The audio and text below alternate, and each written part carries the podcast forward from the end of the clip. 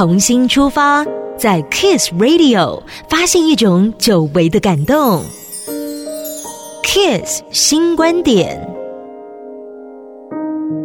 说到钱这个东西，复杂性并不低于身为万物之灵的人。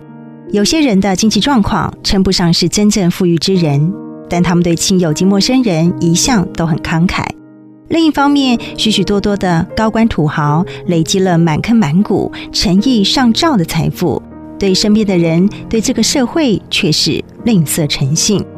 唐朝文人张说的《钱本草》，全长两百多字，却把钱写活了、说透了，同时也印证了文言文的美感及实用优点。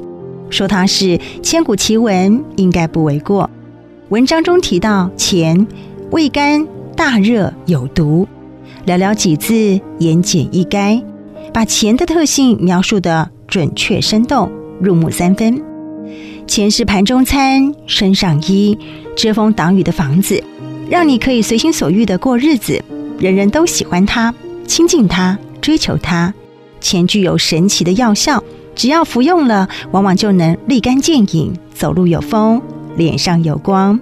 而国家有了它，还能强国利民，让外邦敬服。但是钱容易让人上瘾、痴迷，为它疯，为它狂，严重的话还会被它带进坟墓。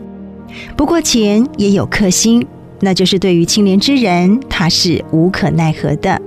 而张说也提供我们七件法宝，分别是道德义与礼仁信智这七个准则。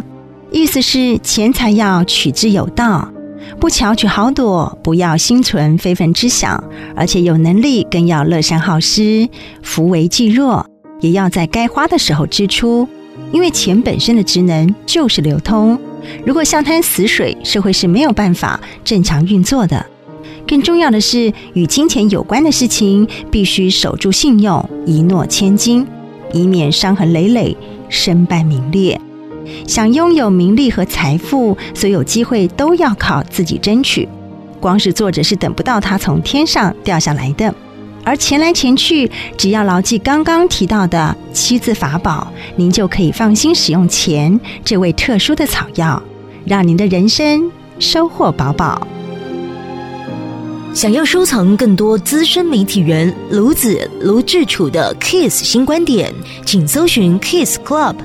以时光淬炼的卢氏哲学，带您细细品味。